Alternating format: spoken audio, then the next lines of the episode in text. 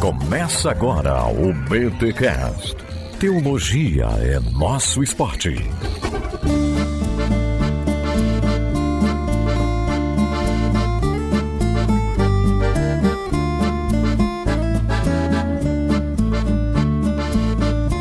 Bem, muito bem, muito bem. Começa mais um BTcast de número 503. Eu sou o Rodrigo Bibo e nessa nova trilogia espero que o terceiro seja tão bom quanto o primeiro. O Retorno do Rei, para mim, é um dos melhores filmes do Senhor dos Anéis. Será que o terceiro livro de André Heinck será o melhor da sua trilogia? E o Bibo hum. acabou de roubar a minha entrada, cara. Temos trilogia. Aqui fala André Heinck. Eu não pensei, eu não planejei, mas saiu aí o terceiro livro. Mó, que, que alegria, mano. Eu sou Igor Sabino e acho que a gente precisa tornar Jesus judeu outra vez e o Heineken nos ajuda nisso. Tornar Jesus judeu outra vez. Tomamos conta de Jesus, hein?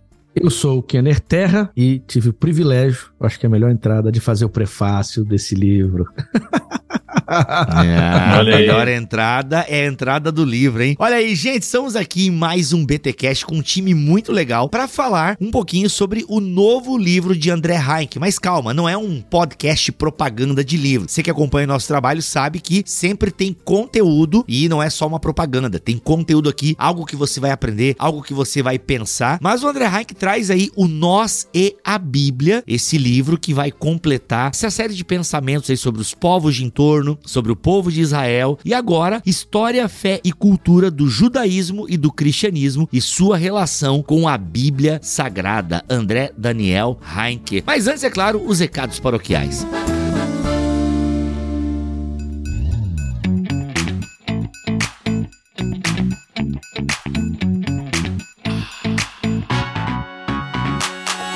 Nos recados paroquiais dessa semana, André Heinck. Meu irmão, parabéns, cara. Nós e a Bíblia já está aí entre nós. Olha aí, nós e a Bíblia já está entre nós. E de novo, né, André? Você escreveu, você diagramou, você fez a capa, você fez as ilustrações, só não revisou gramaticalmente e imprimiu, né? Ainda. Por enquanto você não tá fazendo isso ainda. Não, não tô fazendo e a revisão gramatical vai ficar mesmo, nem pretendo. Mas aí, André, qual é a pegada desse novo livro que você lança em parceria com a Thomas Nelson Brasil? Então, Bibo, esse terceiro livro, ele começa de certa maneira onde acaba aqueles da Bíblia. Nesse, nesse livro eu termino mencionando que do antigo Israel se formam as duas grandes religiões primeiras, né, monoteístas, o judaísmo e o cristianismo. Primeiras não, esse é um equívoco. Mas as duas mais importantes no mundo hoje. E eu eu termino mencionando, né, que derivam duas grandes tradições separadas a partir dessa experiência de Israel ali no, no seu ocaso, justamente. Termina Israel e começam essas duas grandes religiões. Então, é, nesse livro ele se propõe a entender justamente por que essas duas religiões diferiram tanto se elas saíram exatamente do mesmo texto que seria a Bíblia hebraica. Então, por que são tão diferentes e aonde isso vai chegar, então, na nossa relação hoje de igreja com Israel lá no finalzinho. Caraca, ó, vamos discutir isso nesse podcast aqui, mas já fiquei curioso com algumas afirmações que você faz agora aí e, e é a proposta desse novo livro que você lança em parceria com a Thomas Nelson Brasil. Nós e a Bíblia, História, Fé e Cultura do Judaísmo e do Cristianismo e sua relação com a Bíblia Sagrada. Ó, se você quer saber um pouquinho mais do que esse livro trata, fica aí no podcast que a gente vai falar sobre ele. E não esqueça de visitar também o site da Thomas Nelson Brasil para conhecer os demais lançamentos lá. Mas já te adianto, o melhor é esse aí do André. Muita coisa boa, André, aí. E valeu pelo teu trabalho. E que bom, né, cara? Você tá seguindo uma carreira de autor. Parabéns mesmo. Sei do teu esforço, sei de tudo que tu passa aí para escrever cada linha, cada parágrafo. E parabéns, mano. Parabéns mesmo. É isso. Simbora pro episódio.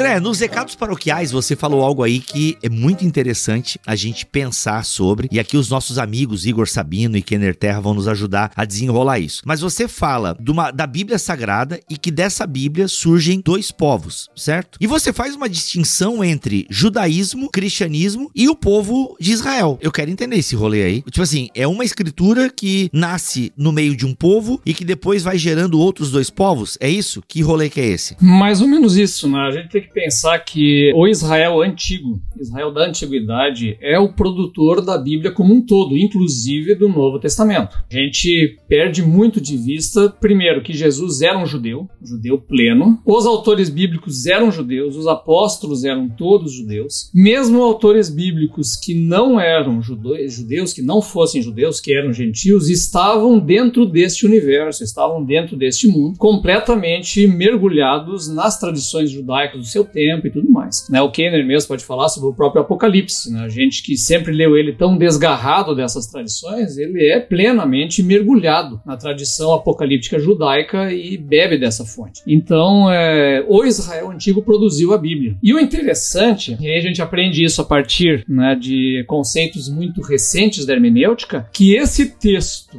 que Israel produziu na antiguidade, claro, nós cremos inspirado por Deus, esse texto veio a produzir depois o próprio judaísmo e a produzir o próprio cristianismo. Quer dizer, o texto vai se tornar carne, o texto vai se tornar vivência a partir né, da sua leitura e da sua introspecção nas nossas vidas. Né? O livro ele vai trabalhar justamente o como isso acontece. A gente entendeu quais são os processos hermenêuticos que acontecem a partir desse texto, que uma vez formado ele passa então a forjar essas tradições. E são duas tradições que, ao longo do tempo, ganharam tons muito distintos, tanto no seu universo simbólico, né, como nas suas liturgias e tudo mais, que é dentro do cristianismo ou dos cristianismos, e dentro do judaísmo ou dos judaísmos também, a gente pode falar. Uma pluralidade muito grande a partir dessas grandes religiões. Legal. Essa questão do cristianismo, dos cristianismos das origens serem de alguma maneira uma releitura da Torá, ou melhor, né, da Bíblia hebraica, é fundamental para para que a gente compreenda esse contato, essa relação entre movimentos cristãos dos primeiros séculos e o judaísmo. Um exemplo é o Sermão da Montanha. O Sermão da Montanha, em Mateus capítulo 5 ao capítulo 7, você encontra Jesus como quase um Moisés ré de vivos, relendo a Torá. E ele relê a Torá usando termos técnicos. Assim foi dito, eu porém vos digo. E você percebe nitidamente que a compreensão sobre Javé, a proposta do reino de Deus, os encaminhamentos do que seria compreendido como a ética cristã futuramente,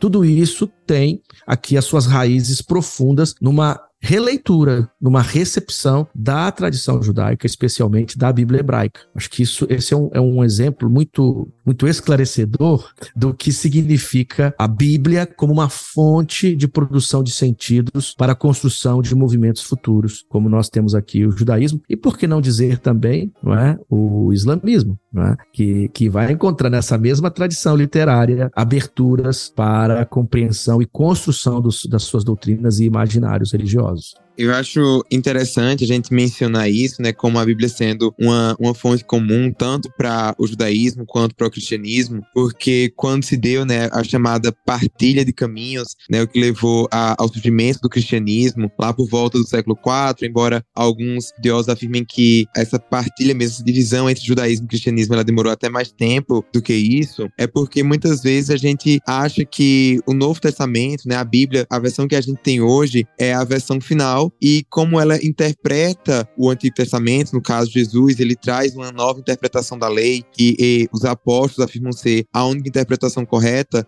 Isso faz com que os cristãos ele meio que esqueçam que o, o, o que a gente chama de Antigo Testamento também é um texto sagrado dos judeus e que os judeus têm a sua própria maneira de ler esses textos. Então, a gente acha que a única maneira de ler essas escrituras é a nossa leitura. Às vezes, a gente até fica chateado quando um judeu não consegue olhar para o texto e encontrar as mesmas coisas que a gente encontra. E eu acho que isso aí tem sido uma das principais causas de confusão nas relações entre judeus e cristãos ao longo da história. E uma outra coisa também que eu acabei esquecendo, que dialoga com o que o, o Igor disse, o André, as tradições produzidas pelo povo de Israel, quando são relidas no pós-exílio, elas também vão ganhando novos tons. Você tem uma história da formação dessas tradições, essas tradições estão respondendo a desafios típicos das comunidades judaicas, ou melhor, das comunidades israelitas que estão se organizando. Quando essas tradições são retomadas pelo povo que está no exílio e o povo que volta do exílio, aqui nós encontramos também uma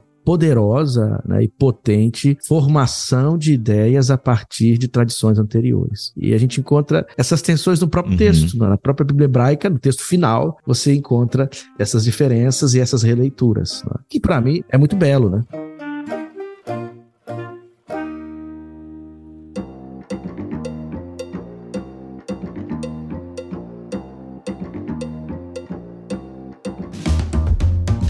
André, legal, a gente tá falando uma série de coisas aí, né? A gente falou então do povo de Israel que gerou uma escritura. Muito legal, a gente tem falado muito sobre isso aqui no Bibotalk nos últimos tempos. Enxergar o Novo Testamento como uma comunidade de Israel, a gente não pode esquecer disso. A gente é muito paulino muitas vezes, né? E já pensa nos gentios e tal, mas não, a comunidade originária, a primeira comunidade que vai inclusive autorizar Paulo aí aos gentios, é uma comunidade judaica. E ainda Paulo também opera dentro de uma, de uma mentalidade judaica, a gente não pode esquecer disso. Por mais que ele vá ampliar né, a missão aos gentios, ainda é dentro de uma mentalidade judaica. E a gente disse que nós temos esse livro sagrado e que vai gerar a partir daí povos, né? A gente tem um cristianismo e um judaísmo, e o Kenner até abriu um parênteses aqui do islamismo, enfim, mas então ficando aqui no judaísmo e no cristianismo, povos que têm o mesmo livro sagrado. Obviamente que o judeu não considera o Novo Testamento, que nós chamamos de Novo Testamento. Mas ainda assim, o judaísmo, que vai se formando depois do primeiro século, e o próprio cristianismo depois do primeiro século, ele já é um pouco diferente daquilo que nós temos registrado nas escrituras. Nós caminhamos até aqui, certo? Certo. Ok. E algum exemplo pra gente fixar melhor? Então, o que, que o Kenner estava mencionando aí? O Kenner estava trabalhando muito essa, essa questão de como esses padrões e como essas histórias da, da Bíblia hebraica foram se ressignificando e ganhando novas, é, é, novos potenciais de sentido ao longo da história do judaísmo e também do cristianismo. Pegar um exemplo clássico, a maior de todas as narrativas da Bíblia, qual é? A maior narrativa da Bíblia, cara, não sei, é a novela de José. Não, cara, não? a maior narrativa da Bíblia é o Êxodo. É o Êxodo. é a história central do Êxodo. Isso aí é do Antigo Testamento. Claro que para nós é a narrativa de Cristo, mas que deriva do Êxodo também. Ele também está bebendo dessa fonte. Então, o que acontece? É, a narrativa do Êxodo, o Êxodo se torna um, um grande repositório de, de metáforas e de símbolos que vai trabalhar justamente o que? A libertação de um povo. Um povo que é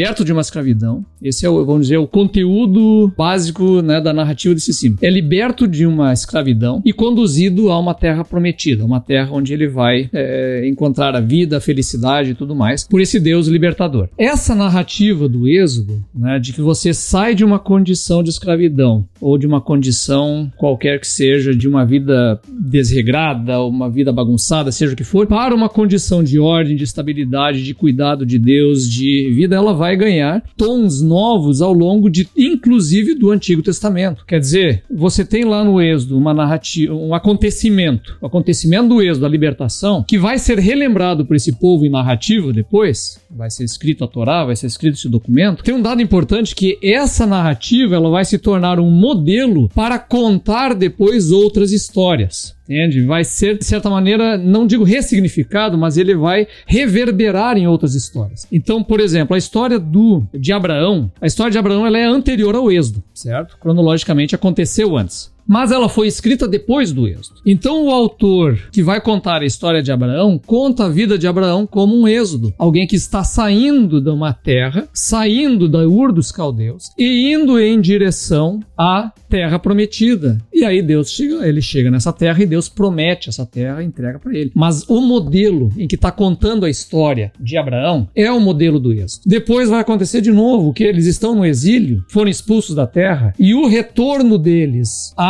terra de Canaã é contado também como um modelo de êxodo. Quer dizer, estávamos escravizados entre as nações e Deus está nos trazendo de volta. Essa história vai reverberar, inclusive, na tradição recente de Israel, porque quando os judeus começaram o processo de aliar, de retorno à terra, eles também foram replicando a mesma história do êxodo. Então estamos voltando à nossa terra agora, estamos fazendo um êxodo de entre as nações para a terra prometida. Inclusive, temos lá a famosa história do Êxodo, um navio que vai voltando, conduzindo judeus para a Palestina, antes da guerra, inclusive. E aí tem toda uma narrativa, agora não lembro se era antes ou durante a guerra, toda essa narrativa de um navio chamado Exodus, porque justamente remete àquela história original. Ou seja, nós não estamos mais falando do êxodo original, né? estamos falando de vários êxodos que depois vão se inspirar nessa história original para recontar a própria história. Né? O próprio Jesus, né? a história de Jesus é apresentada como é, é, um tipo de êxodo em que é levado, né? em que ele, ele conduz as pessoas para uma nova terra prometida, que é a salvação. A Páscoa está dentro disso aí, dentro desse contexto. Né? É, os norte-americanos, quando vão fundar as novas colônias, né?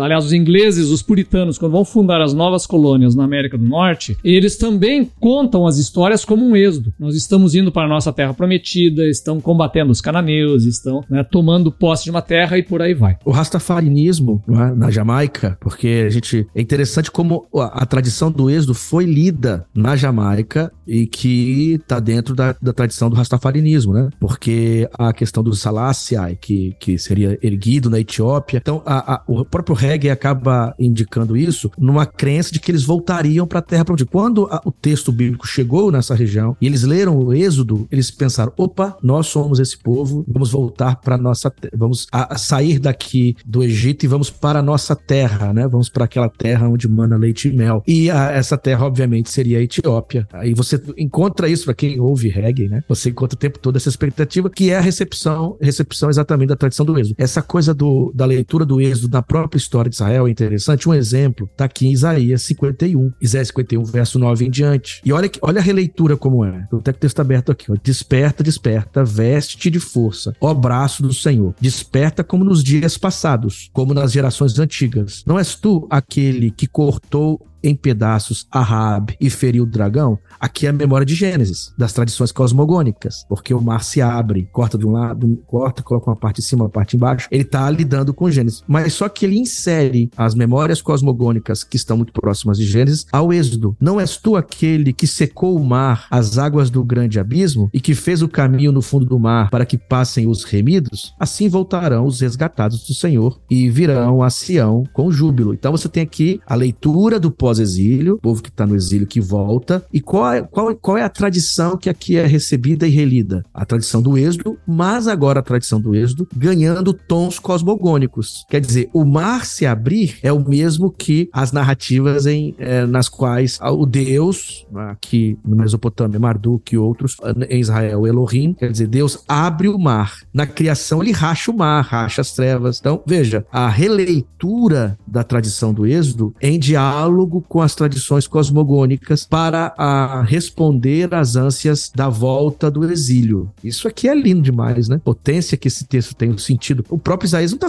tá aqui preocupado se o livro de Êxodo ou se essa narrativa do Êxodo tem a ver com uma questão histórica ou não. Vira uma potência metafórica. O texto vira metáfora, né? Ele só pode, ele só pode ser aplicado por nós se ele for transformado em metáfora e diria até se for, se for transformado em mito, ou seja, em narrativa narrativa de essência, narrativa que vai contar algo sobre a essência de um povo. Nossa, aí você, aí, aí você mexeu com vespeira. aí a questão toda não é, é, não é assim o mito como não tendo acontecido, mas histórias factuais se tornam mitos. Né? Eu estava lendo outro dia, fez para minha pesquisa, a historiadora Shapira, né, Anitta Shapira, e ela, ela menciona o Holocausto como um dos grandes mitos nacionalistas modernos de Israel, né? o, o, que compete com o mito do Êxodo. Ela chama assim, porque ela se torna uma narrativa de essência de Israel e se torna uma narrativa que explica a importância da existência de Israel. Nós quase fomos exterminados, nós precisamos de um Estado para nos proteger, temos que ter o nosso país. Então ela coloca o Holocausto como um, um como um mito fundador do Estado de Israel. Né? Porque não porque ele não aconteceu, aconteceu mas é que ele só vai se tornar de fato introjectado na experiência humana quando ele se torna uma narrativa que fala da essência de um povo, não mais apenas o fato. O fato é o acontecimento, agora ele tem que se tornar linguagem, ele tem que se tornar metáfora, ele tem que se tornar narrativa. E nesse sentido, o êxodo é isso. Então, às vezes eu, eu comento, o pessoal diz assim: olha, vocês estão preocupados demais com a discussão se Abraão existiu ou não. O fato é que eu só posso fazer uso das narrativas de Abraão se eu transformar ele numa metáfora. Porque eu não posso dizer para uma pessoa que leu o texto de Abraão, dizer para ela: olha, para você seguir a fé de Abraão, você tem que ir para o sul do Iraque e começar a caminhar até chegar, passar pela Síria e chegar em Israel e você vai ter a experiência de Abraão. Não, eu tenho que transformar numa metáfora do quê? Da confiança em Deus que vai estar conduzindo a minha vida, o meu caminho pela jornada da vida. É, é Abraão tornado uma metáfora que ele vai ser mensagem para mim. Ele não me serve nada como fato histórico do passado. Ele serve para nossas discussões, se a Bíblia é verdadeira ou não, é outra história. Mas para a função dele de mensagem e se tornar de fato vida em nós, ele tem que ser uma metáfora. Eu só queria mencionar, entrar um pouquinho nessa coisa aí que você falou, André, sobre o Holocausto como um mito fundador de Israel. Né? Mais uma vez, é importante a gente ressaltar que o Holocausto aconteceu, e eu falo isso porque existe hoje uma tentativa de negar que o Holocausto aconteceu justamente em países do Oriente Médio, né, entre os árabes, para dizer que a criação do atual Estado de Israel ela não é legítima. Dizer que isso é uma invenção colonial europeia e que foi para justificar aí a perseguição dos palestinos, o que não é verdade, né? Quando você fala sobre mitos, né, e a Anita Shapiro, é inclusive uma grande historiadora de Israel, ela tá querendo dizer como que isso é incorporado à memória do povo judeu, assim como a própria questão desses fatos históricos, né? Existe hoje uma luta muito grande pela historiografia no conflito Israel-Palestina, porque o grande ponto do sionismo, do movimento sionista, é a ideia de que os judeus, ele tem direito à sua autodeterminação no seu território ancestral, que é aquele território ali do Oriente Médio. E alguns historiadores árabes, eles tentam até mesmo negar que houve um reino de Israel. Eles tentam negar que o templo foi construído, porque o lugar onde o templo foi construído hoje é Al-Aqsa, que é uma mesquita, e isso gera muitas tensões. Então, até mesmo esse questionamento se Abraão existiu ou não, se Moisés existiu ou não, os judeus eles sempre falam que quando eles vão lidar né, com essa questão, principalmente o governo de Israel que investe muito em arqueologia, o objetivo deles não é comprovar se a Bíblia, a narrativa bíblica, ela aconteceu exatamente da maneira como ela está descrita ali nos livros que a gente tem. A preocupação deles é mostrar que existia uma presença judaica no Oriente Médio desde muito tempo atrás. Um judeu que é ateu, por exemplo, para ele tanto faz se Abraão existiu ou não, se Deus existe ou não. Mas o que é importante é que existe hoje um povo chamado Israel que remonta né, a séculos, a milênios ali no Oriente Médio e que esses elementos que nós cristãos a gente toma como verdade, como que aconteceu, para eles são importantes somente como uma espécie de, de folclore, de cultura geral que une. Eles vão mantendo essas tradições e isso é o que os caracteriza como um povo. Então eu acho importante a gente ressaltar isso só para deixar claro que não somente o Holocausto aconteceu, como que os judeus eles não são um povo artificial, eles não são um povo inventado como muitos antissemitas tentam afirmar. É, perfeita colocação, inclusive, né, sabendo do perigo dessa, desse tipo de coisa, no próprio livro, quando eu menciono o Holocausto como um desses, desses mitos fundadores, eu coloco em nota de rodapé de, olha, ressalta isso e aquilo e aquilo, porque de fato, é, isso acontece muito, assim. Eu tô lembrando aqui da minha juventude, cara. Era lá nos anos 80, quando eu era guri, final dos anos 80, em Ijuí, no interior do Rio Grande do Sul, caiu na minha mão um livro que eu comprei na época, e eu li que chamava Holocausto Judeu Alemão, onde a defesa do cara era que o Holocausto não aconteceu. Cara. Isso. Cara, Porto Alegre, né? O editor em Porto Alegre é, publicou livros antissemitas durante muitos anos, e esse era um deles. E eu na época nem me tocava disso, né? Eu li aquele livro, achei meio absurdo os negócios, mas tinha ele guardado. anos atrás, quando. Já vários anos atrás, eu me dei conta do que era esse negócio, queimei o livro, botei fora, ninguém mais vai ver esse troço aqui, né? nem, nem pro sebo. É porque é o seguinte, essa ressalva é importante porque nós, e quem ouve o Bibotal que presta atenção, já tá meio vacinado em relação à palavra mito. Já tá meio vacinado. A gente explicou várias vezes que mito não é mentira, que mito não é contrário de verdade. A gente já explicou várias vezes aqui, inclusive sempre quando tem a presença do André Heinck, né? Porque desde lá dos outros da Bíblia, a gente fala sobre isso, mito fundador e tal. Não quer dizer que é uma historinha inventada para se justificar a origem de alguma coisa. Não, tá? Mitos são pautados em histórias reais e que são ressignificadas quando são contadas, quando são construídas e tal. Então isso, né, imagino que a gente pode colocar dessa maneira e por isso que quando é mito fundador não quer dizer, viu, ah, isso é uma história que criaram para justificar determinada coisa. Não, gente, é que se torna a uma história importante. Tá? Aliás, só aproveitando aqui a, a deixa do Igor, né, ele, ele mencionou aí, meio sem querer, uma grande diferença entre tradições evangélicas e judaicas no que diz respeito à arqueologia, né? Sim. A arqueologia judaica nacional, né, principalmente lá da,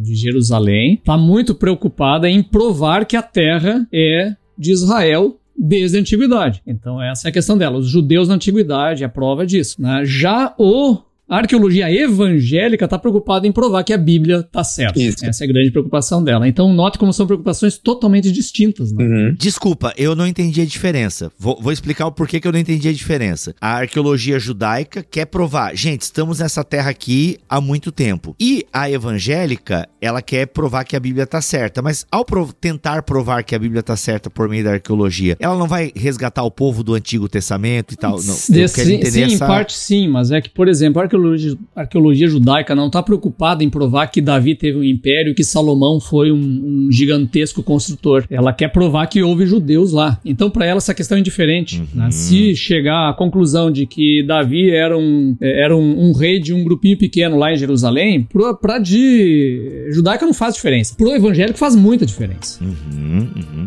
Porque aí a Bíblia tem problemas.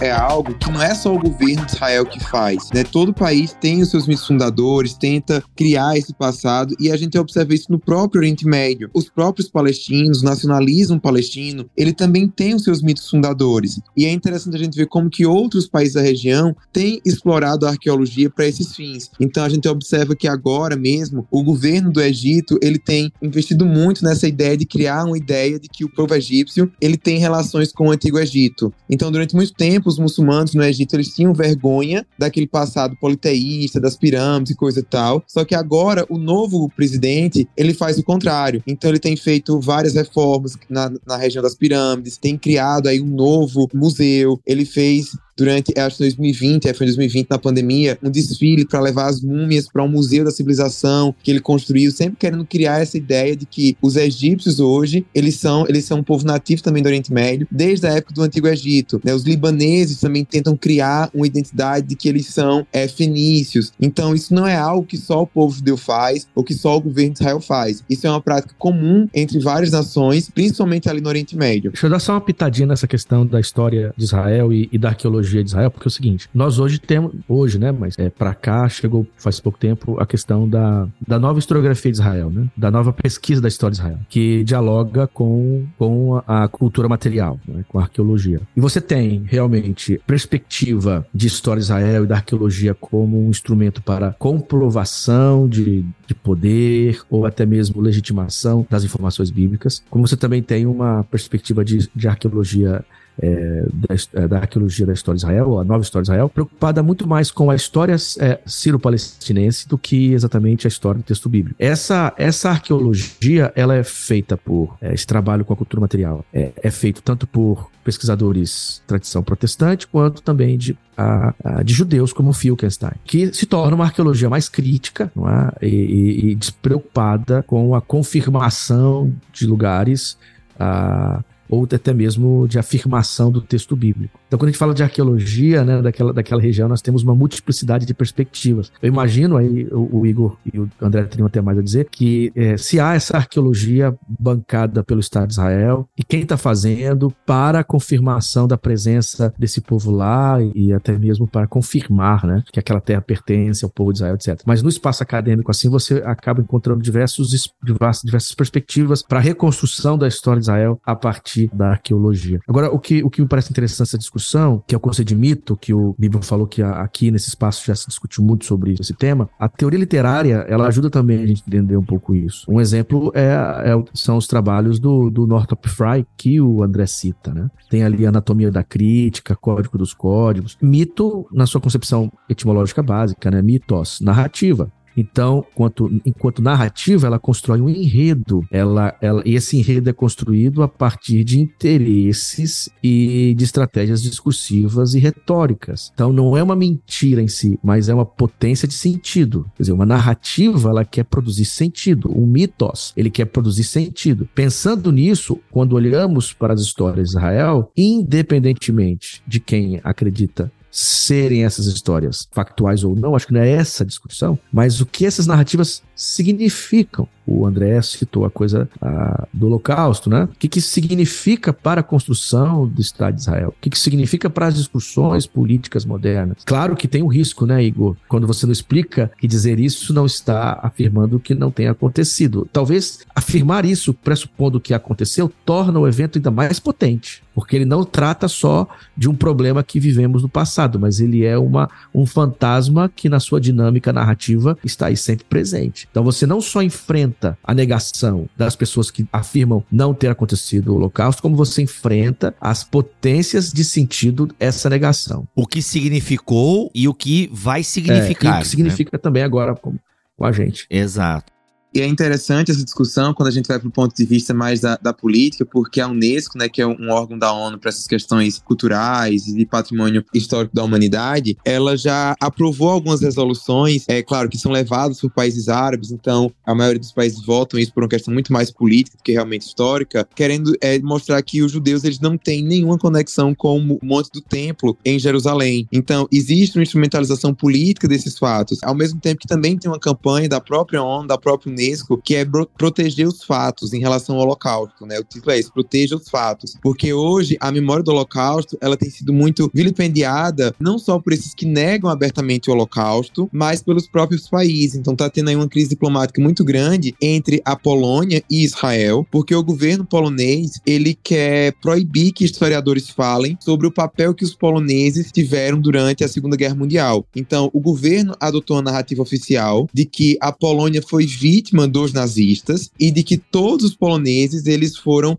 eles ajudaram os judeus a escapar do Holocausto. O que não é verdade, porque a gente sabe que muitos poloneses eram antissemitas, muitos poloneses denunciaram judeus e teve vários casos de judeus que sobreviveram aos campos de concentração de Auschwitz, mas depois foram mortos por cidadãos poloneses. E hoje, se um historiador polonês ele traz esse fato à tona, ele pode até ser preso por conta das leis nacionalistas que a Polônia está aprovando. Então, tudo isso a gente vê como que essa questão da memória, ela tem até um, um, peso político nos dias de hoje e como que isso é complicado. É o que mostra como a questão, né, essas questões todas narrativas, elas são muito pertinentes à realidade humana. E isso é uma das coisas centrais que eu tenho trabalhado, na, pelo menos é, para entender essa, essa questão toda é, no texto, é por quê? Porque você tem ali a Bíblia, né, os textos da Bíblia que são em sua grande parte narrativos. Né? Nós temos muitas narrativas e nessas narrativas está justamente toda essa potência de sentido, não apenas ali na figura do Êxodo que a gente citou de exemplo, mas também em outras figuras, a ideia do Messias, né? a ideia de um Salvador que vai vir e que vai né, nos, li nos libertar de uma condição de opressão, que vai nos conduzir a um reino, um reino eterno e tudo mais. Como isso está presente, por exemplo, na política, né, no mundo inteiro e inclusive no Brasil, a ideia de um Salvador da da pátria, né? essas coisas todas vão são potenciais de sentido que operam a partir da Bíblia, tanto para o bem como também para ser usado indevidamente. Né? O símbolo ele tem essa, essa capacidade, essa possibilidade. Ele pode produzir né, uma imaginação que vai ser muito fértil para coisas belíssimas e maravilhosas, mas ele pode produzir também ilusões e enganos, né, e desvarios, inclusive. Né? Essas duas coisas podem acontecer nesse potencial de ressonância que vem a partir partir dessas narrativas. Isso encontra então que o, ser humano, que é um ser simbólico por essência, que é um ser que está que vive dentro da linguagem e vive é, é dentro de um, de um universo em que ele vê o mundo e interpreta esse mundo a partir da linguagem, a partir da sua experiência. E aí nós temos então a formação justamente dessas chamadas identidades que a gente trabalha aqui, as identidades narrativas. Toda identidade que nós temos, aquilo que nós somos, é fundamentalmente narrativo. Nós contamos algo sobre nós, nós fundamos isso em narrativas. Eu cito um exemplo aí na, na é, por exemplo, se eu vou contar uma, é, falar sobre mim, você pergunta quem você é, André. Para dizer quem eu sou, eu tenho que obrigatoriamente contar uma história. Eu posso dizer simplesmente, ah, eu sou o quê? Eu sou gaúcho. Isso pode dizer algo sobre mim, mas para dizer algo sobre mim, as pessoas vão ter que imaginar toda uma sequência de histórias sobre o que é ser gaúcho para começar a pensar no que é o André. Eu posso dizer que eu sou um batista, isso também vai trazer algumas ideias. Eu posso dizer que eu sou designer, depois eu digo que sou historiador, opa, peraí, como é que acontece isso? Como é que você é designer e é historiador? Para eu explicar quem eu sou, eu tenho que contar uma história. Eu tenho que dizer essa história. Né? E, e a gente vai organizando a nossa vida baseado em histórias que nós contamos sobre nós mesmos, que são basicamente organizações de sentido, são mitos, são histórias que a gente constrói um início, um meio e um fim. A gente coloca elas dentro de um roteiro. Né? É só citando um exemplo para ver como, é, como isso funciona. Se eu vou contar a história da minha conversão, da minha vida com Cristo, eu vou começar lá num, num congresso de adolescentes, um retiro de adolescentes em 1983, quando eu tinha aí 11 anos de idade. E nesse retiro teve o apelo, a pregação, eu me converti e fui à frente. Ali eu marquei, então, o início da minha vida com Cristo. É absolutamente ficcional isso. Né? Eu, eu criei esse, esse, esse fato aconteceu, mas eu marquei ele como um início. Na verdade, minha vida com Cristo começa antes, se você pensar. Mas ali já está marcado um início. E aí eu conto essa história. Agora eu quero contar uma outra história. Eu vou contar a história da minha família, do meu casamento eu não vou ter mais esse retiro como referencial. Eu vou pegar um outro retiro no meio do caos do mundo e da existência, colocar como início, que é o retiro que eu conheci a minha esposa, a Eliana. Então, um retiro em Gramado que eu conheci lá no ano 2000. E nesse retiro, é, a partir desse retiro, duas semanas depois, nós estávamos namorando. Então, aquele retiro marca o início de uma história da minha família. Quer dizer, são narrativas que eu construo para me compreender e para que os outros me compreendam, porque nossas identidades, elas são fundamentalmente narrativas. E assim é acontece com todos os grupos, com todos os países, com todas as organizações, com as igrejas e tudo mais. Quando alguém me pede para escrever a história de uma igreja, de uma convenção, eu tenho que colocar marcos. Todos são acontecimentos, mas o ato de organizar isso tudo numa narrativa e selecionar isso funciona, não funciona, é organizar uma narrativa para dar sentido a esse grupo, para dar sentido a essa história. Então nós damos sentido contando histórias sobre nós e sobre o mundo ao redor. E aí você imagina a Bíblia justamente dentro disso, porque a Bíblia empresta essas histórias que dão sentido às pessoas. Pessoas passam a se compreender a partir da ótica da Bíblia e fundam as suas próprias identidades narrativas a partir da Bíblia. Isso é um, é um fato importante que a gente precisa entender para ver o que aconteceu com essas narrativas todas. Né? E além disso, entender que essas construções narrativas, essa narrativização da realidade, porque se é uma coisa que caracteriza o ser humano é a sua potência de narrativização da realidade. Por mais que sejam narrativas ditas por mim, são sempre coletivas. Quer dizer, não são narrativas.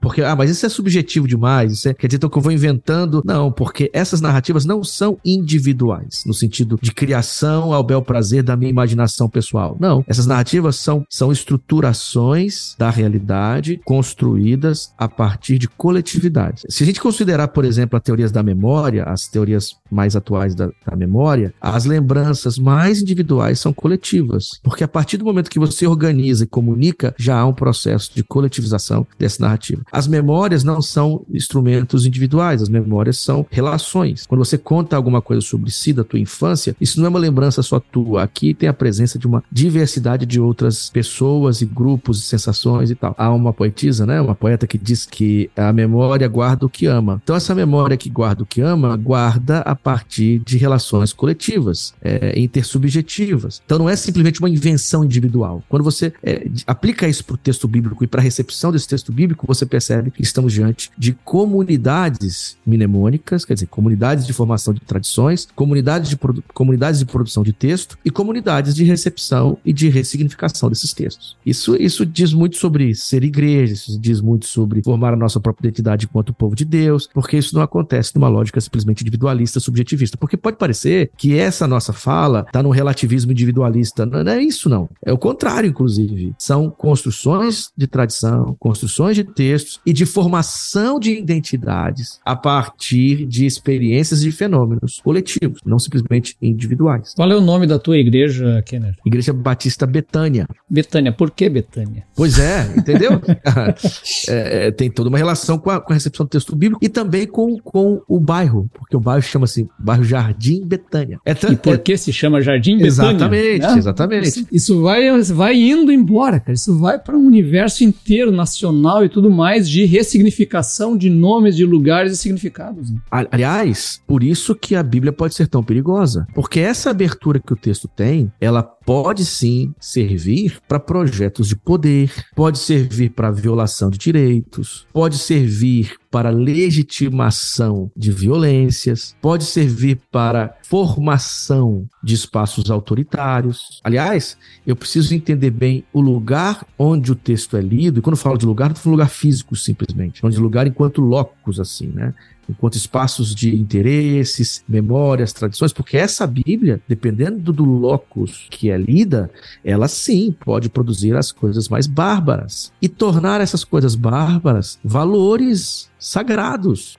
Se nós fôssemos listar, quantas, quantos exemplos teríamos aqui? Um exemplo interessante sobre isso que está falando, Kenny, que tem tudo a ver com a nossa discussão, é a própria questão do Holocausto, porque uma das coisas que os nazistas fizeram, né, o jornal nazista, da Strummer, ele pegava textos do Novo Testamento e textos também do Antigo Testamento, né? Mas principalmente é o texto de João 8, 44, para dizer que Jesus chamava os judeus de filhos do diabo, dizer que os judeus eles eram assassinos desde o princípio, pegava um texto de Isaías é, de repreensão ao povo judeu e usava isso para criar a ideia de que o povo judeu era um povo inferior, um povo que tinha que ser é, massacrado e que Jesus era o primeiro antissemita. E isso foi uma maneira que eles se apropriaram das escrituras e que a gente vê acontecendo até hoje em grupos de extrema direita. Então, em 2018, teve um atentado em uma sinagoga nos Estados Unidos, na Tree of Life, e foram mortos 11 judeus, seis ficaram feridos, e o terrorista, né, o supremacista branco, ele deixou no manuscrito dele lá, no manifesto dele, isso, que os judeus eles eram filhos do diabo, porque era isso que Jesus falava em João 8, 44. Então, ignora o contexto completo do Evangelho de João, ignora que o próprio João era judeu e faz isso para se criar o quê? Criar uma identidade supremacista branca cristã. Então, eu acho que esse é um exemplo mais pertinente que, que a gente tem nessa discussão aí. E, e você me corrija se eu estiver errado, Igor. Me parece que uma das, das principais fontes para o antissemitismo é a culpabilização dos judeus pela morte de Jesus. Sim, exatamente. O texto de Mateus 27, por aí é, vai. Você, você, tira o nível teológico, né, do sacrifício, da propiciação e tal, e você, e você aplica um tipo de literalismo no texto, fazendo com que o texto diga que a culpa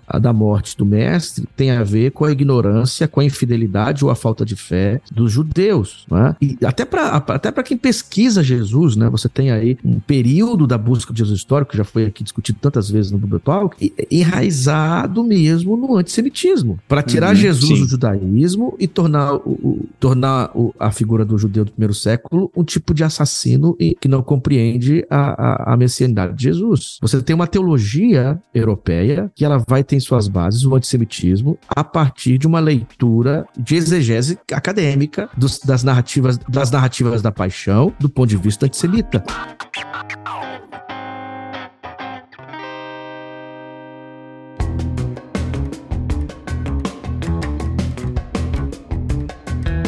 Agora, pessoal, eu não quero cortar o barato antissemita aí, mas assim, até porque temos um BTcast muito bom sobre antissemitismo, com o Igor Sabino aqui, sensacional. Aliás, Sabino, eu não sei se tu ouviu o especial de 12 anos do Bibotalk, mas você aparece lá, porque eu faço um comentário antissemita. Eu soube. Ah, tu soube, Eu né? já soube ah, disso. Viu? A, já, já soube. A fofoca chega rápido, né? Pois mas eu é. fiz questão de deixar no Eu poderia cortar, obviamente, né? Porque tudo é editado aqui nesse podcast. Mas eu deixei a correção do Alex justamente para a gente pegar esses antissemitismos nossos de cada dia, né? Que estão tão incrustados nas piadas e nas colocações e por aí vai. Mas olha só, a gente já discutiu um pouco o antissemitismo aqui e já viu como realmente uma hermenêutica é, é, tendenciosa pode levar a conclusões perigosas e a Bíblia pode ser sim um instrumento de poder. Tá aí o livro de Eli, né? O livro de Eli brinca com essa ideia de forma muito, muito bacana. É, quem lembra aí do livro de Eli tá ligado do que eu tô falando. E acabei de dar um baita de um spoiler, inclusive. Mas mas é isso, né? É um livro que,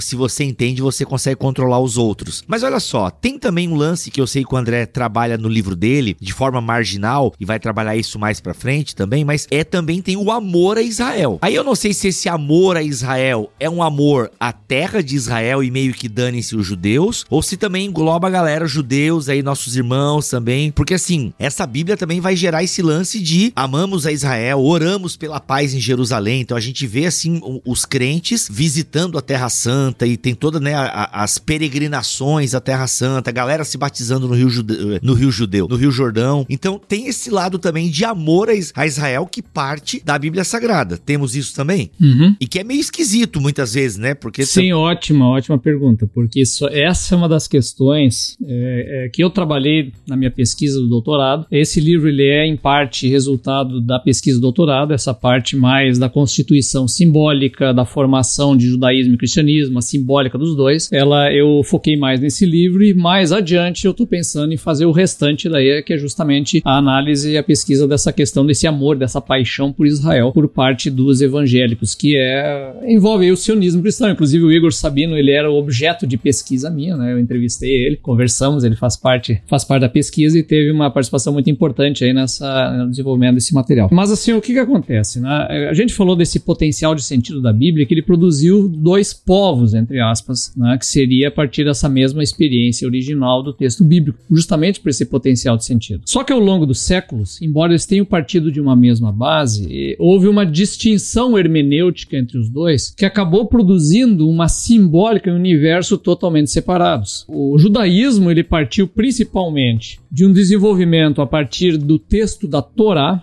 que vai se desenvolver na Mishnah e no Talmud, vai seguir essa linha hermenêutica. E o cristianismo vai seguir uma linha hermenêutica a partir do evento Jesus Cristo, quer dizer, um novo acontecimento que os judeus não aceitam como revelação. Então, esse novo acontecimento Jesus Cristo provoca nos judeus antigos, lá da antiguidade, uma releitura da Bíblia numa interpretação, olha, Jesus está cumprindo as profecias. E aí então nasce uma nova simbólica, né, a partir de uma leitura intensificada, inclusive uma leitura tipológica do Antigo Testamento a partir no cristianismo. E aí nós temos uma construção, e aí tem que ler o livro para entender, né? Uma construção simbólica distinta ao longo de dois mil anos dessas duas vertentes que vão separar totalmente ela, nessas né? essas linhas. E inclusive com uma boa dose de antissemitismo de cristãos mais adiante. A partir aí do século III, século IV, esse antissemitismo ele vai se intensificar no meio cristão até chegar a raias absurdas absurdas aí, ao longo da história. Podemos dizer assim que cristãos e judeus se tornaram ilustres desconhecidos ao longo do tempo.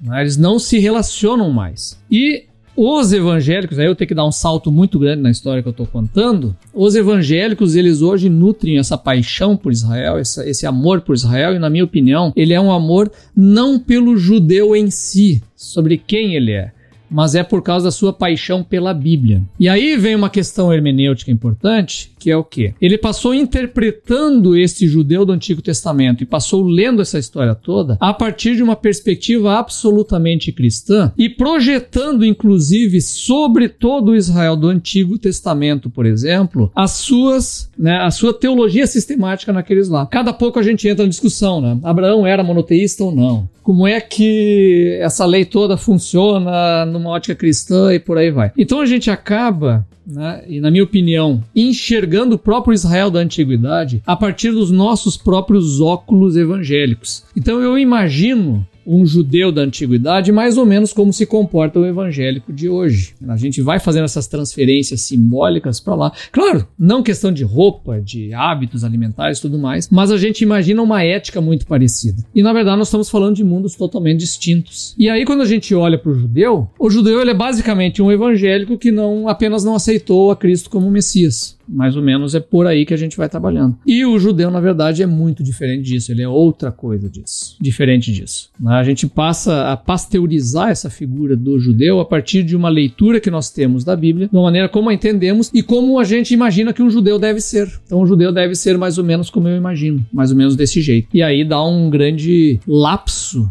entre a realidade do que é Israel, a realidade do que é o judaísmo, daquilo que nós o entendemos e como nós o vemos. Tanto o judaísmo no geral, que são vários judaísmos, nós temos várias linhas diferentes e modos diferentes de ser judeu, como do próprio Estado de Israel, é a maneira como entendemos, como, sei lá, um Estado teocrático, um Estado que obedece à Torá, como, né, é, e etc, etc, e por aí vai. Interessante, quando você olha uma igreja que está judaizada, chega lá, tem todos os, tem instrumentos que são projetados sobre o judaísmo, sobre o israelita antigo, né? O chofar, pá, aquelas coisas, a arca da aliança, dentro de um templo. Então, quer dizer, essa projeção evangélica atual sobre esse judaísmo que ela imagina é um recorte, é um recorte muito distorcido de um judaísmo que não existe entende? Do judaísmo que não existe e de, de práticas litúrgicas judaicas que também não existiam. Então, esse judaísmo que a gente, quando gente fala assim, ó, há uma judaização é, das igrejas evangélicas, a gente precisa falar assim, não, não, não há uma judaização. Há uma criação de um judaísmo projetado sobre o passado, a, a partir do qual eu agora tento reinventar a igreja ou inserir na igreja. Então, se, se nós fôssemos falar de uma judaização da igreja, seria outra coisa, inclusive. Eu, explica, fala em outras palavras isso aí, Kenner, só para ver Mais se eu entendi. entendi. assim, o mundo evangélico hoje, você chega numa igreja evangélica pós, pós neopentecostal, você encontra ali uma série de símbolos e práticas que alguém olhe e ah, tá tendo uma judaização dessa igreja. Eu, eu dou um passo atrás e digo, na verdade, esse judaísmo que influencia essa igreja evangélica moderna é um judaísmo inventado por essa igreja evangélica moderna. Não é o judaísmo que nós encontraríamos nesse povo do passado que supostamente influencia essa igreja evangélica atual. Então, não só ah, não é judaísmo, como também é uma, é uma invenção evangélica disso que ele chama de judaísmo. Então, quer dizer, é mais ou menos assim: há uma judaização das igrejas evangélicas? Sim e não. Sim, porque é um tipo de judaísmo criado pela, pela imaginação evangélica. Eles criam um, um, um, judaísmo e agora adequam a igreja a esse judaísmo que eles criaram. Então, no fundo, no fundo, não é judaização, entendeu? É, é mais ou menos como o uso da, da estrela de Davi. O Magen Davi, ele é, ele é muito tardio, ele não existe na antiguidade como símbolo do judaísmo. Eventualmente até aparece ali no século 3, século 4, em alguns lugares da arqueologia, junto com estrela de cinco pontas, junto com suástica, com uma série de símbolos decorativos que não são símbolo do judaísmo. Ele vai ser incorporado como símbolo do judaísmo no século XVII em diante e para valer mesmo no século XIX. Né? Então, é, as sinagogas vão assumir isso muito tardiamente. E a gente projeta essa imagem de, estrela de Davi como se fosse um símbolo da antiguidade. É, o pessoal desenha aí, sei lá, o exército de Davi com escudo tendo essa, esse símbolo na frente. Eu fui lá, por exemplo, no templo de Salomão, lá no, no Jardim Bíblico em São Paulo, de Macedo, né? E aí você tem ali o tabernáculo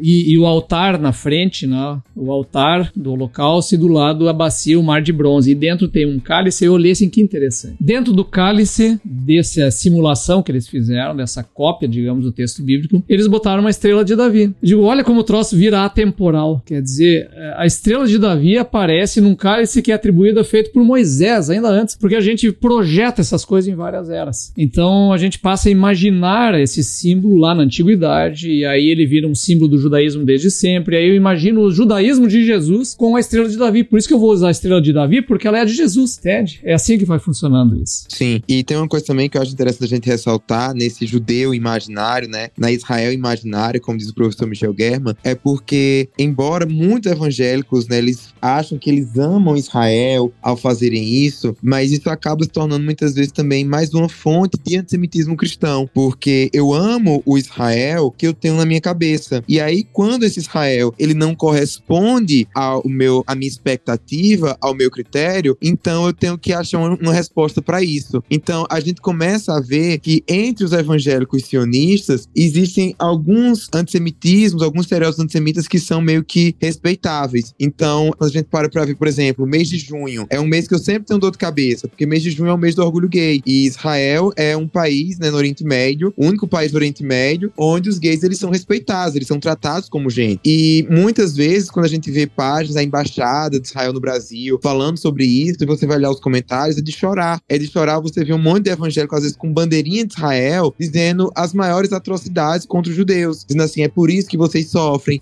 é por isso que o holocausto aconteceu, é por isso que vocês são perseguidos, porque vocês desobedecem a Deus. Nessa polarização ideológica, também eu noto muito que existe aí é, meio que um antissemitismo que é justificável contra os judeus se ele for do lado oposto do meu espectro espectro ideológico. Então, como a maioria dos, desses sionistas cristãos eles são de direita, o judeu de esquerda é, é ok você ser antissemita com ele. Então, eu já observei várias vezes de que qualquer vez que algum judeu de esquerda ele se manifesta contra algo no atual governo, ele imediatamente ele sofre esse tipo de, até mesmo de antissemitismo, de dizer, tá vendo, você é culpado pelo que está acontecendo. É, isso ruim é culpa sua. Então, acaba se criando alguns estereótipos e alguns tipos de antissemitismo que são aceitáveis. Então, é, esse amor por Israel, ele é muito enganoso, porque na maior parte das vezes ele é um amor por um Israel que não existe. Isso é muito interessante, porque aí Israel, ele vira para o evangélico um símbolo é, do conservadorismo, um símbolo de uma potência regional que está nos protegendo contra o mundo oriental, é uma potência é, liberal, inclusive, a favor de né, das mesmas coisas que eu, como evangélico, penso. Então a gente passa a imaginar um Israel inteiro politicamente alinhado à minha linha política. E de repente você descobre que o Israel tem uma origem totalmente diferente, quando você descobre que a base dos kibbutz era socialista, que boa parte dos judeus originais que fundaram lá o Israel, o início da aliança eram socialistas, tinha a turma que veio da União Soviética e tem toda uma base socialista, dá um tilt na cabeça, tem alguma coisa errada com esse Israel. Porque ele não bate com aquilo que a igreja é. Essa que é, que é a realidade. Que a gente imagina uma mini igreja, ou uma, uma igreja virada país, né? E, e uma coisa interessante sobre isso também, André, é que caso esse Israel imaginário ele se concretize no Israel de hoje, ele não vai ser tão favorável assim aos evangélicos. Eu tava vendo recentemente, no dia que a gente tá gravando esse podcast, é Israel comemora 75 anos de, de independência e o Yuval Noah Harari, que é um, um autor israelense mais progressista, ele deu entrevista para o jornal o Globo falando que Israel corre o risco de tornar uma teocracia messiânica. E muitos evangélicos comemoraram isso. Só que essa, essa coisa que o Yuval Harari tá falando é que hoje, no atual governo do Netanyahu, que é um governo bem mais à direita, você tem alguns membros de partidos da extrema-direita judaica que eles querem impor uma lei no país, né, de tornar o país uma teocracia, mas de acordo com a interpretação que eles têm da Torá. E de acordo com essa interpretação que eles fazem, seria proibido até mesmo o proselitismo religioso em Israel. Então, isso gerou uma confusão, porque o Netanyahu ele busca o apoio dos evangélicos ao redor do mundo, e aí você tinha pessoas do partido dele que queria proibir o evangelismo em Israel. Então a gente vê como que isso não bate é, com a realidade, é, essas projeções muitas vezes que são feitas. Sensacional.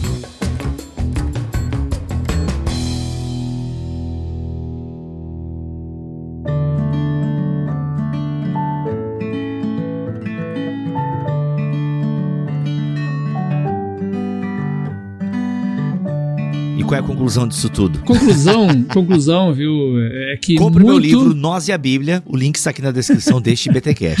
É, a conclusão é, que eu tiro disso é o seguinte: muitas vezes a gente. Aquilo que a gente chama de amor por Israel, paixão por Israel, é, uma, é um amor e uma paixão por um espelho. A gente vê a nós neles e não amamos de fato o verdadeiro judeu, o verdadeiro israelense, o verdadeiro Israel. É porque ele é complexo demais, ele é dinâmico demais, ele é um país como todos os outros. O judeu, ele é uma pessoa como todas as outras. Quando eu entrevistei algumas pessoas da comunidade judaica, e conversei com pessoas da hebraica, inclusive pessoas laicas, né, que não eram religiosas, conversei com é, rabino, conversei com sociólogo e tal. E uma das coisas que um camarada disse é o seguinte, cara, eu tenho assim um, um problema que quando essas evangélicos vêm falar comigo e olham para mim, eles ele usou essa palavra assim, é, eu, eu me sinto santificado. Ele usou, eu entendi o que ele quis dizer. O santificado, o cara olha como se você fosse um ser santo, um ser diferente dele. E eu, eu não sou diferente. Eu sou um ser humano, falho como ele, com problemas como ele, com esperanças como ele. E ele nem sequer era religioso. Ele dizia: Eu não tenho fé nenhuma, eu sou,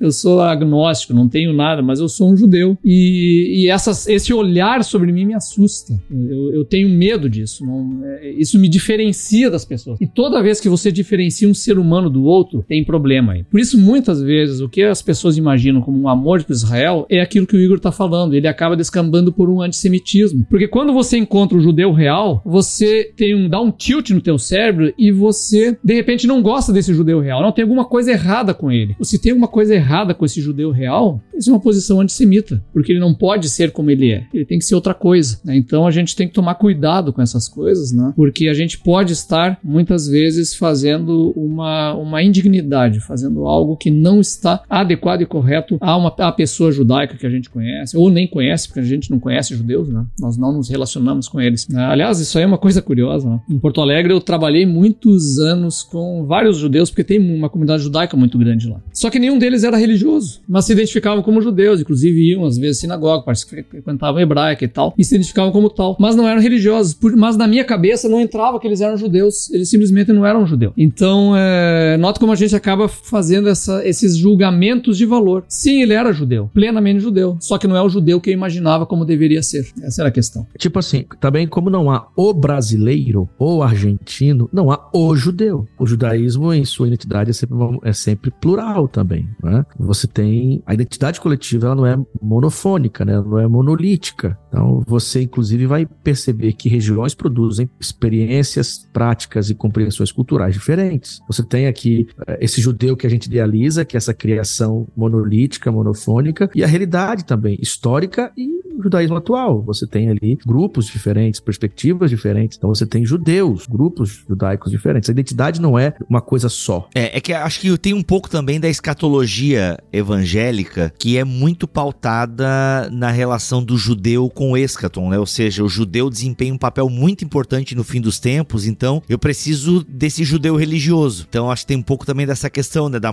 da forma com que se leem as profecias bíblicas e tal. Então, para nós, o judeu é aquele que está preocupado em construir o terceiro templo. O Igor mesmo deve saber, já, já deve, o Igor já deve ter visto a planta, inclusive, do terceiro templo e tal. Pois é, mas é, notem, notem só, cara, o interesse não é o judeu, o interesse é a minha escatologia, Exato. é a minha expectativa. Exatamente. E, e, é isso uma coisa que eu abordo muito, né, no, no, meu livro que eu escrevi o primeiro, porque o objetivo era justamente de propor um, um sionismo cristão diferente, que é baseado não no, naquele papel que o judeu ele pode desempenhar no meu jogo de xadrez do fim dos tempos, mas hum. sim de entender que o judeu, enquanto pessoa, ele tem uma, uma dignidade humana que é inerente a ele, e eu acho que não apenas isso, mas se você quer justificar isso de uma maneira teológica, então fica com o que Paulo fala em Romanos 11, 28 e 29, que ele diz que todos os judeus, até aqueles que não reconhecem Jesus como Messias, no caso, até que nem são religiosos, eles são amados por conta da aliança que Deus fez com Abraão. Então, eu acho que é incoerente essa visão que muitos evangélicos têm de que ah, o judeu, então, para ele cumprir esse papel do fim dos tempos, ele tem que ser esse judeu religioso e tal. É porque se ele for levar o que a Bíblia fala sobre a nação de Israel, vai ver que o amor que Deus ele tem pelo povo judeu, ele seria, ele é incondicional, independentemente daquele judeu estar tá seguindo a lei ou não. Então, é muito complicada essa noção que os evangélicos têm, porque acaba sendo, não é um amor verdadeiro, né? Muitos judeus com quem eu converso, eles falam assim, não consigo entender como um cristão diz que me ama e ele acha que eu sou importante para o plano dele pro fim dos tempos. E o plano dele do fim dos tempos é, é basicamente o quê? Vai haver um novo holocausto, eu vou passar por esse holocausto, é, se eu sobreviver esse holocausto, eu vou passar por uma inquisição, eu vou me converter assim que eu vou ser salvo. E eu falo isso, assim, eu sei que muitos evangélicos têm essa visão, não de maneira maldosa, não porque são antissemitas, até porque eu mesmo já cheguei a ter essa conclusão, essa, essa visão. Eu cresci com uma visão muito parecida com essa. E levou tempo para que eu fosse desconstruindo, para que eu fosse entendendo isso, à medida em que eu tive o privilégio de conversar com judeus, né, de estudar esses temas de uma maneira mais acadêmica, mas eu sei que o cristão médio não consegue enxergar assim. Então eu acho que, inclusive, o livro do, do André é muito importante por isso, porque ele traz de uma maneira clara, né, numa boa linguagem, essas complexidades para o cristão comum.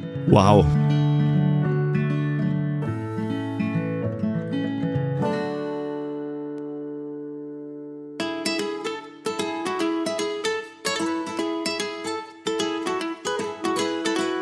Meus amigos, onde fomos parar nessa conversa, hein? Onde fomos parar nessa conversa? É isso, é, são temas que envolvem história, teologia e a gente precisa pensar sobre isso. E o livro do André, lançado agora pela Thomas Nelson Brasil, Nós é a Bíblia, História, Fé e Cultura do Judaísmo e do Cristianismo e sua relação com a Bíblia Sagrada, nos ajudam a pensar esse tema. Se você leu os outros da Bíblia, você leu aqueles, tem que ler o Nós, tá bom? Que é o fechamento aí da trilogia do André Heinck. E o André já já está produzindo outras coisas, então adquira aí o seu Nós e a Bíblia, o link está aqui na descrição deste BTcast. Onde? Em bibotalk.com. É só jogar no Google aí BTcast 503, tá bom? E você tanto no YouTube quanto no site bibotalk.com você encontra o link para adquirir essa obra. E como eu sempre digo, ajude autores nacionais, tá bom, gente? Ajude autores nacionais, compre livros de autores nacionais bons, é claro. E o André, a gente não tem dúvidas de que é um ótimo autor autor e pesquisador nacional. Já provou isso aí com outros dois livros sensacionais. Parabéns pela obra, André. Kenner, tamo junto. Outro autor nacional também. Muito obrigado. E tamo, obrigado por participar desse episódio aí, mano. Inclusive, o Kenner participou da banca do André e quase que o André não, não passa, hein?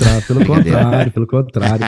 Foi um, fui um dos que é, entendeu que a tese dele ia ser com louvor. E foi assim no final. Olha um aí. prazer muito bom. O Kenner tem uma participação importante no livro, ele esteve na banca e agora ele vai estar nos lançamentos. Vamos falar dos lançamentos, Vivo? Legal. Bora! Claro. Ô, deixa, eu só, deixa, eu só, finalizar com o Igor Sabino aqui, que daí eu ia finalizar contigo e com todo esse away aí, claro. Vamos lá. Igor, obrigado, cara. Sempre fazendo a gente pensar aí. Eu que agradeço. Tamo junto. E Igor, compra um fone, pelo amor de Deus. Tá? Tá, No eu vou, próximo- vou comprar um fone. Quando eu voltar aqui pra gravar sobre o meu próximo livro, aí eu compro um fone. Beleza, eu quero, eu quero no mínimo um Shure aí, tá bom? Aí, ó. Pra Tá bom. compensar. Brincadeira, tem a HyperX aí por 400 pila, tá bom? Não precisa ser Shure, Tá. não, tô brincando. André, voltando pra ti aqui. Lançamento do livro presencial, vamos ter lançamento do livro Presencial onde? 2, um no Rio de Janeiro e outro em Florianópolis. Então, no Rio de Janeiro, dia 9 e 10 de junho, lá na Igreja Junho. Batista Filadélfia do Gran- Grande Rio, que é em São João de Meriti. É dia 9, é uma sexta-feira à noite, então vai- vamos ter uma Uhum. palestra e depois na abertura para conversa e tal. E no dia 10 de junho, que é um sábado de manhã, vamos ter uma mesa, então vai estar, é o Kenner vai participar dessa mesa, então a gente vai conversar um pouco sobre o livro e fazer esse lançamento oficial do Rio de Janeiro. Ok, dia 9, 9 e 10 de junho. Junho, exatamente. Junho, 9 e 10 de junho. Uhum. Depois nós teremos em Florianópolis, dia 8 de julho, o Olha BTD, BTD. Floripa. Então teremos Ah, aqui em Florianópolis Rodrigo Bibo, Kenner Terra e este que vos fala. Falando então, qual era o nosso tema ainda? Já esqueci. O tema vai ser sobre doutrina, trincheira. Bíblia, Bíblia, Bíblia e interpretação. É, sobre a É, Bíblia, Bíblia, e interpretação. diálogo em tempos de trincheira. É. Vamos falar sobre isso e aí aproveitar e fazer o lançamento local na casa do autor. Gente, vamos lá, olha só. Então temos dois lançamentos do livro do André: um no Rio de Janeiro e outro em Florianópolis. As datas e o local estão aqui na descrição deste BTcast. Atenção, o do BTD, ele tem, tem que fazer uma inscrição e tem um valorzinho simbólico ali, porque vai ter um coffee break e tal, beleza? Então, o lado do Rio de Janeiro, não sei se tem link pra inscrição. Não tem inscrição, Rio de Janeiro livre, sem custo nenhum. É só quem chegar primeiro senta. Quem chegar sempre. É, já o BTD, ele tem vagas limitadas e tem uma inscrição pra você fazer BTD em Floripa, beleza? Qual é a data mesmo do BTD em Floripa? Dia 8 de julho, é isso? 8 de julho. 8 de julho, BTD em Floripa, tá bom, gente? O link também vai estar aqui na descrição deste BTcast. Voltamos na semana que vem, se Deus quiser assim permitir. Verei vocês em Floripa. Fiquem todos na paz do Senhor Jesus.